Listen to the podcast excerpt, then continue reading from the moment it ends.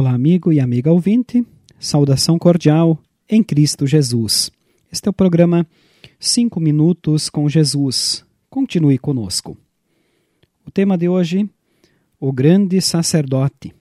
O texto bíblico base, a carta aos Hebreus, capítulo 7, versículo 17, onde diz: Porque as Escrituras sagradas dizem: Você será sacerdote para sempre na ordem do sacerdócio de Melquisedeque. O povo de Israel foi regido por leis que Moisés recebera de Deus. Zelar pela obediência e prática delas era tarefa dos levitas. Esses sacerdotes, apesar de imbuídos de tamanha responsabilidade, continuavam sendo homens falhos e pecadores.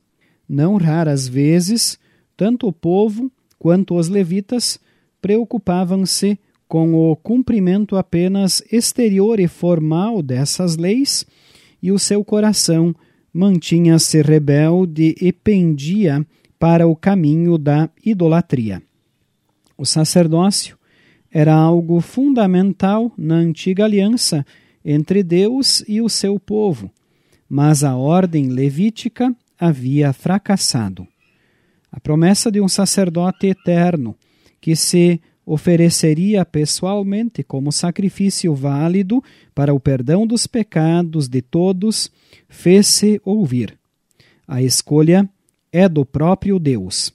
A sua genealogia não é de Levi e sim da tribo de Judá.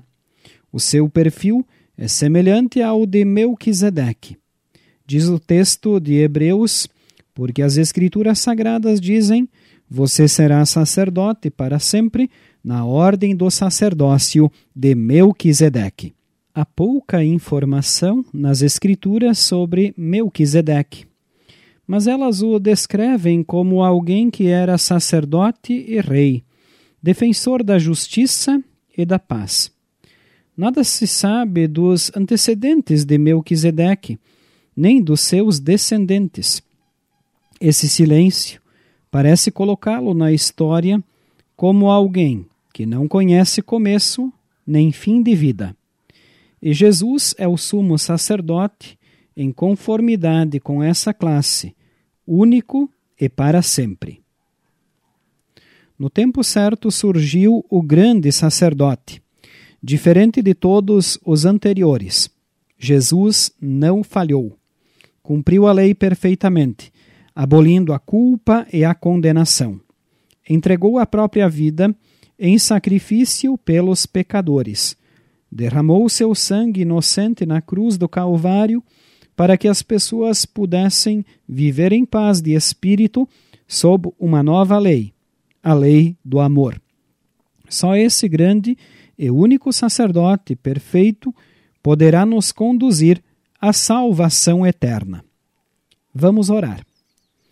Senhor Deus, perdoa a nossa rebeldia em seguir-te. Fortalece-nos na fé em tuas promessas redentoras. Por amor de Cristo Jesus. Amém.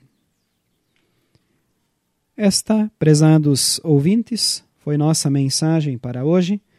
Agradecemos a todos pela audiência. Nós, da Igreja Evangélica Luterana do Brasil, desejamos a todos um bom e abençoado dia.